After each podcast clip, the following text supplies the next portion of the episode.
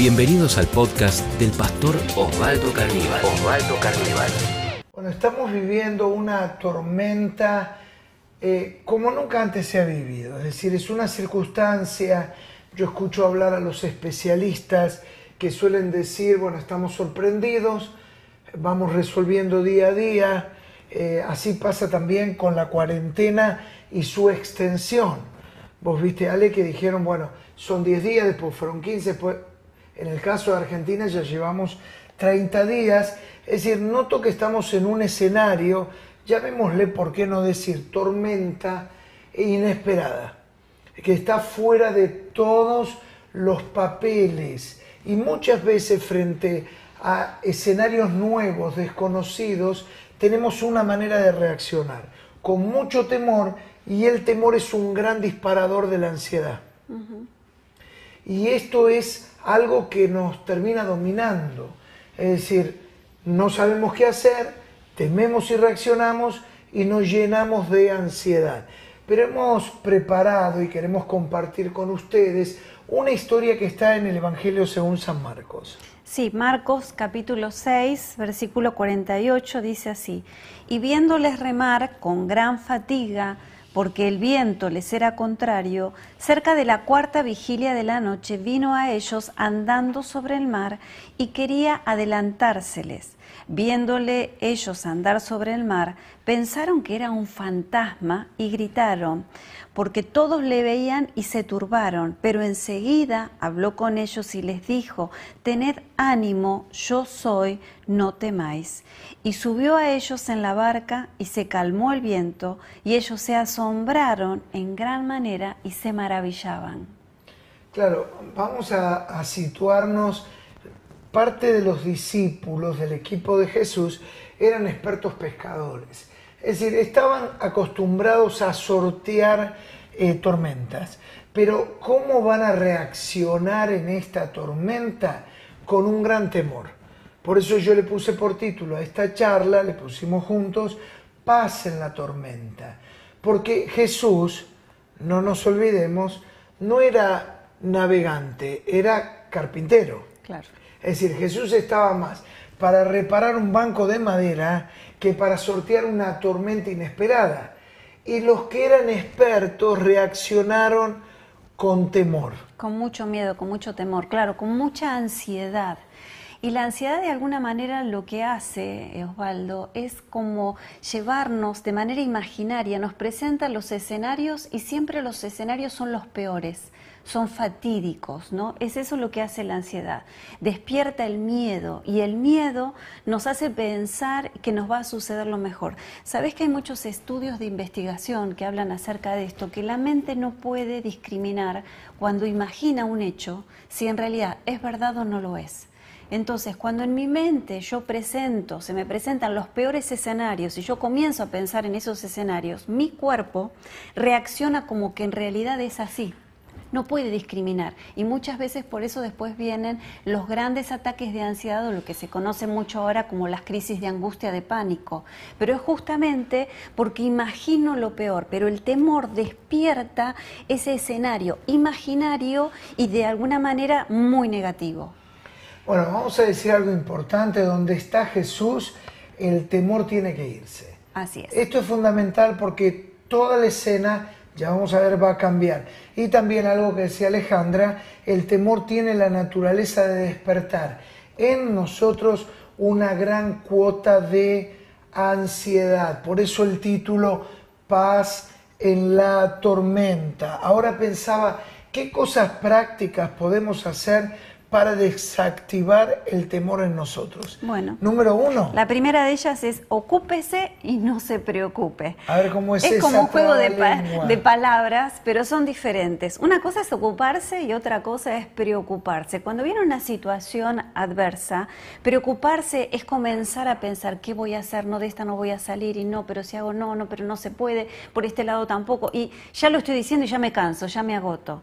Ese no es el camino, sino que tenemos que ocupar preguntarnos, ¿qué puedo hacer? en esta realidad, en esta situación. Hablaba con una chica, con una joven, en medio de esta cuarentena.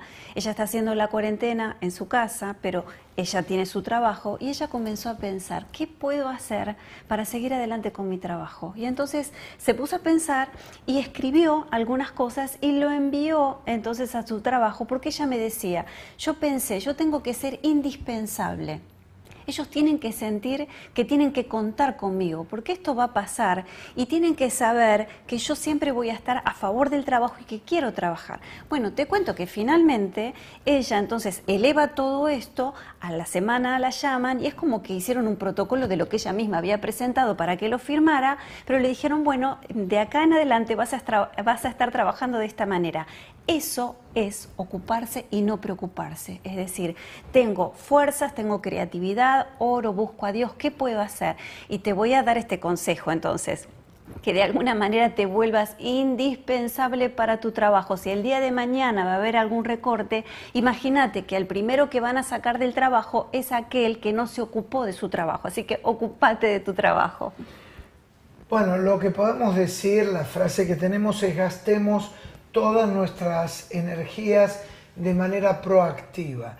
Otro ejemplo también que note en un comerciante alquila varios locales, vende sus productos, ahora las puertas están cerradas, pero obligatoriamente tuvo que incursionar al mundo de la venta digital. Claro, algo nuevo, distinto. Algo nuevo. La gran sorpresa fue que está pensando cuando se salga de la cuarentena cerrar los locales porque está vendiendo más que antes y de manera digital, es decir, desde su casa, más tranquilo, sin pagar alquileres. Es decir, ¿cómo transformo la situación? Siempre la crisis es una oportunidad. Tiempo atrás yo decía, hay gente que en las crisis se dedica a llorar y otros se dedican a vender pañuelos. Es decir, vos tenés que ver de qué lado vas a estar, de los que lloran o de los que venden pañuelos. Si te pones del lado de los que lloran, a alguien se va a ocupar de venderte un pañuelo. Entonces tomemos de manera creativa nuestra iniciativa, a ver cómo podemos salir adelante en el momento en que nos encontramos. Algo importante, Ale, los problemas son parte de la vida. Esa es una gran verdad. Esa es una gran verdad, porque a veces queremos imaginarnos una vida sin problemas. Una vida sin problemas no existe. Cuando estás terminando de solucionar algo, te habrá pasado que ya a la cola tenés 10 situaciones diferentes que también están golpeando tu puerta. Es decir, la vida, todos los días tenemos problemas y situaciones para resolver. Sería idílico pensar en una vida sin problemas, pero las personas de fe creemos que en medio de nuestros problemas, en medio de nuestras tormentas, Dios está, Jesús está, Jesús viene a nuestro auxilio como fue a auxiliar ahí a sus discípulos. Jesús siempre está. Así que si vos tenés problemas, muy bien, bienvenido entonces a la vida, porque la vida se trata de tener problemas y de resolver esos problemas. Bueno, ahí tenemos, Ale, ¿por qué no lees San Juan 16, 33? Claro, y dice, estas cosas os he hablado para que en mí, dice Jesús, tengáis paz. En el mundo tendréis aflicción, pero confiad, yo he vencido al mundo. Si Jesús venció y nosotros estamos con Él, estamos del lado de la victoria. Él ya venció. Así que podemos tener paz y dice, eh, os he hablado estas cosas para que tengas paz, porque en el mundo hay aflicción, en el mundo hay problemas, lo que acabamos de decir. Pero si estamos con Jesús, podemos tener su paz. Bueno, entonces, número uno, ocúpese y no preocúpese. En segundo lugar, elimine los temores innecesarios. El 80% de las cosas que tememos que vayan a pasar nunca suceden. Y es interesante algo que charlábamos el otro día, ahí en Marcos 6:49. Viéndoles ellos andar sobre el mar, pensaron que era un fantasma y gritaron. Estaban asustados porque pensaban que era un fantasma. Ahora hablábamos esto con Osvaldo y yo le decía... contá que Jesús estaba viniendo, ellos en la barca y no lo pudieron reconocer. No lo pudieron reconocer. Yo digo, ¿no se les ocurrió que era Jesús que se estaba acercando? Lo primero que pensaron es que era un fantasma, es que justamente los problemas despiertan el temor y el temor te hace perder el contacto con la realidad, no pudieron reconocer a Jesús. En medio de los problemas, a veces también nos sucede esto. Pensamos, ¿dónde está Dios? No lo vemos. Y quizás Él se está acercando y no nos damos cuenta que es Él. Pero siempre que tengamos un problema, que estemos en medio de una adversidad, Jesús siempre va a estar a nuestro favor y se va a acercar. No es un fantasma, es Jesús que viene con todo su poder, con toda su autoridad, para calmar todas las tormentas, para calmar el mar embravecido ese mar embravecido en el medio en el cual vos estás con toda tu familia, bueno, Jesús viene para asistirte y para ayudarte. Bueno, la imaginación tiene el poder de crear escenarios inexistentes. Son estos fantasmas que Alejandra decía. Ahora, ¿qué hacemos con los temores? Dos consejos. Número uno, enfrenta tus temores. Sale, no hay manera Viste como cuando uno era chico y le parecía que había alguien en otro lado y uno tenía temor. No hay manera de resolver los problemas sino yendo, prendiendo la luz y abriendo la puerta. Y el segundo consejo frente a los temores es que nos tomemos de lo que es verdadero. Mm. Es decir, vos bien lo explicaste, que la mente tiene la capacidad de generar escenarios inexistentes. Mm. Entonces nosotros tenemos que saber qué es verdadero. Y una de las cosas fundamentales, Jesús está conmigo. Sí, Jesús está conmigo. Y mira lo que dice Efesios 6:14. Estad pues firmes, ceñidos vuestros lomos con la verdad. Está hablando acerca de la armadura de Dios. Ahí viene este texto en Efesios 6. Y nos va diciendo cosas que tenemos que tener. Y una de las cosas es la verdad. Tenemos que asirnos, hay que adherirse de la verdad y no soltar la verdad. Y la verdad es que Jesús está con nosotros. La verdad es que en medio de las tormentas Él no te va a abandonar. La verdad de lo que Él dice, Él siempre dice la verdad. Él nunca te va a estafar, Él nunca te va a mentir. Alrededor nuestro se levantan un montón de voces. Voces de afuera y voces de adentro. A veces no sé qué es peor, si las que vienen de afuera o las de adentro, porque a veces nuestro corazón está dividido y empieza a generarse todo ese escenario fatídico dentro nuestro. Pero Jesús nos dice la verdad y Él dice que está con nosotros, así que tenemos que creerle y tenemos que hacernos de esa verdad. Bueno, como buen maestro, hacemos un pequeño resumen. Estamos llegando al final de esta charla número uno que teníamos que hacer para encontrar paz en la tormenta. Te doy unos minutitos, ocúpese y no preocúpese. Y no preocúpese. Yo ahí les estoy un poquito diciendo, a ver si se olvidaron. Número dos, elimine los temores innecesarios. Y vamos al tercer consejo que te queremos dejar, deja de luchar con Dios.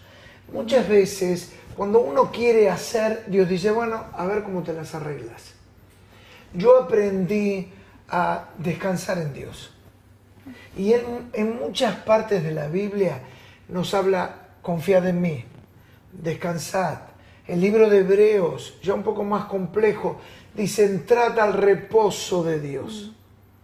Es decir, yo veo que muchos cristianos, hoy en día hacemos cultos online, pero terminan el culto, están todos bárbaros, pero enseguidita terminó la reunión y otra vez empiezan a hacer mala sangre, se cargan con los problemas, se meten todo al hombro. Entonces no descansan. Mm. Y dejar de luchar con Dios es decir, Señor, me entrego, no peleo con mis fuerzas. ¿Escuchaste? No peleo con mis fuerzas. Y esto, como lo explico siempre? Pone el caballo delante del carro. Si va el carro delante del caballo, la cosa no funciona. Vamos a dejar que Dios haga. Es ponerlo a Dios en primer lugar. Creo que esa fue una de las primeras experiencias cuando conocí al Señor, recibir su paz, pero entregarle todo lo que a mí me inquietaba y todas las cosas que yo no podía hacer y que Él pelee nuestras batallas, porque la Biblia dice que Él peleará nuestras batallas y que nosotros íbamos a estar tranquilos. Cuando Él pelea, nosotros podemos estar tranquilos. Cuando nosotros peleamos, estamos alterados, no estamos tranquilos, estamos viendo qué hay que hacer, qué, de dónde saco las fuerzas, pero cuando el Señor pelea con nosotros, el corazón puede estar tranquilo, puedes descansar por la noche, porque ¿para qué vas a seguir pensando y pensando, consumiendo tus fuerzas y apagando tu fe? El Señor es aquel que nos va a ayudar en medio de la tormenta. Los discípulos no sabían qué podían hacer, eran expertos marineros, pero no sabían qué hacer. Pero cuando Jesús entró en la barca, todo se calmó. Permitamos entonces que Jesús pelee cada una de nuestras batallas. Yo quiero animarte, ¿cuáles son tus batallas? Cuando Jesús se acerca a los discípulos, ellos estaban en la mitad de la navegación. Y sabes que siento que quizás hay mucha gente del otro lado que también esta eh, tormenta los agarró en la mitad. Quizás recién habías alquilado un local, quizás estabas haciendo planes para casarte o em, empezaste un noviazgo o vayas a ver cuál es la situación o tuviste la buena noticia de que va a venir un segundo hijo o el primer hijo y ahora estás diciendo, ¿cómo hago con esto? Estoy en la mitad, porque una cosa es estar en la orilla, entonces uno tiene de qué agarrarse. Cuando estás en la mitad, decís, ¿y ahora qué hago? Era lo que decían los discípulos. Pero si estás en la mitad de la tormenta, quiero decirte que Jesús se está acercando, que Jesús está yendo a tu socorro. No importa lo que está sucediendo, no importa lo que estés atravesando, Jesús está, si Él está, Él tiene el control, Él pelea tu batalla, Él va a calmar el mar, Él está a tu favor. Bueno, es que el temor me hace sentir que puedo perder lo que tanto amo. Mm. Y ahí viene la gran pregunta que no quisiera hacértela, pero te la tengo que hacer ¿Qué es lo que temes que podés perder en esta hora de la prueba? Algunos creen que pueden perder su trabajo, pueden perder la vivienda, pueden perder un ser querido, fruto de la enfermedad. Y el temor es una manera de querer retener lo que tenemos. Es decir, en la vida todos buscamos amar, ser amados y alguien que nos ame. Y cuando lo encontramos, lo abrazamos de una manera que no lo queremos soltar, no lo queremos perder. Pero Ale, fe no es otra cosa que soltar. Es decir, con Alejandra tenemos tres hijos, los amamos, y, generalmente la, la, sensación, y en los que son padres le debe haber pasado, cuando los hijos empiezan a desarrollar su vida, van a la escuela, sí, ¿qué les va a pasar? ¿Y, qué le va a suceder? Como que perdes el control, porque mientras son chiquitos los tenés más cercanos, pero después se van abriendo, la, vida misma es así y hay que ir soltándolos. Es que la palabra es la clave que usaste, control. Mm. Y hay que entregarle el control a Dios. Mm. Es decir, ¿qué tenés temor de perder? Tu economía, tu casa, tu comercio, tu puesto de trabajo, que te despidan, un familiar, alguien que está lejos entregarlo en las manos de Dios y Él lo va a saber cuidar. Y finalmente, a ver si leemos Marcos 6, 48, porque hay una sensación que no quiero dejar pasarla. Y subió a ellos en la barca y se calmó el viento, y ellos se asombraron en gran manera y se maravillaban. Siempre que Jesús se acerca y sube a nuestra barca, cuando lo invitamos a nuestro corazón, se calman todas las ansiedades, los temores. Cuando lo invitamos a nuestra casa, nuestra casa cambia, la atmósfera de nuestra casa, el ambiente de nuestra casa cambia. Cuando Jesús está, todo se calma y Él tiene el control, Él toma el control de todas las cosas. Bueno, ahí la Biblia dice algo interesante, subió a ellos en la barca. Es decir, que Jesús no solamente subió a la barca, sino que su presencia los inundó a ellos. Mm. Y esto es lo que yo siento que está pasando en esta hora y yo quiero impartir paz a tu hogar. Recibe paz de Jesús. Porque no solamente cuando Jesús entra a un lugar, no solamente entra Él, sino Él toma autoridad y genera una atmósfera en el lugar. Y Ale, yo siento que hay una atmósfera que está cambiando en los hogares. Mm. Hay una atmósfera que está cambiando en las familias. Hay un espíritu que está cambiando en los hogares. ¿Por qué no empezamos a orar? Siento que, que Dios está aquí. Señor, te damos la bienvenida. Bienvenido a nuestro corazón, bienvenido a nuestra familia. Señor, entra en este día. Cuando vos entrás, todo se calma, toda tormenta se calma. Señor, vos mandaste enmudecer los vientos y los mares embravecidos. Una vez más, vuélvelo a hacer. En medio de nuestras tormentas, tormentas que quieren despertar la ansiedad, Señor, en este día le vamos a dar lugar a la fe y no a la ansiedad. La fe que apaga toda voz del temor que se quiere levantar dentro nuestro. Eres bienvenido, decirle eres bienvenido, Señor, a mi corazón. necesito tu toque. Decirle, Señor, necesito que me toques, que me renueves. Saca las angustias, Señor, de mi vida, las ansiedades, los temores, esos escenarios pesimistas, Señor, que han estado en mi mente a lo largo de toda la semana. gente que ha tenido pesadillas a lo largo de la semana, productos del temor. Ahora el Señor viene, viene a donde vos estás, te toca y se va toda angustia, se va todo temor. Yo siento que este es un día de liberación. Siento que es un día donde la paz del cielo te está inundando. Señor, en medio de esta tormenta, enséñanos a confiar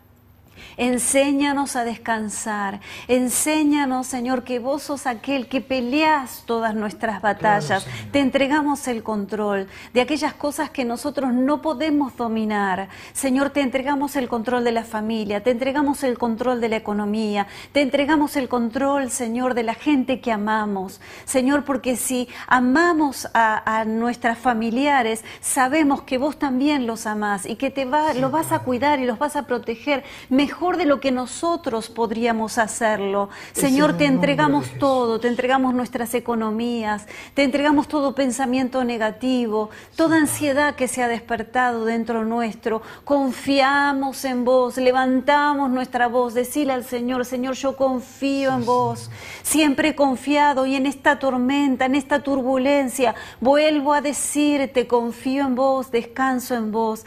Señor, te entregamos el control y recibimos tu paz. Pido que la paz de Jesús venga sobre cada vida ahora.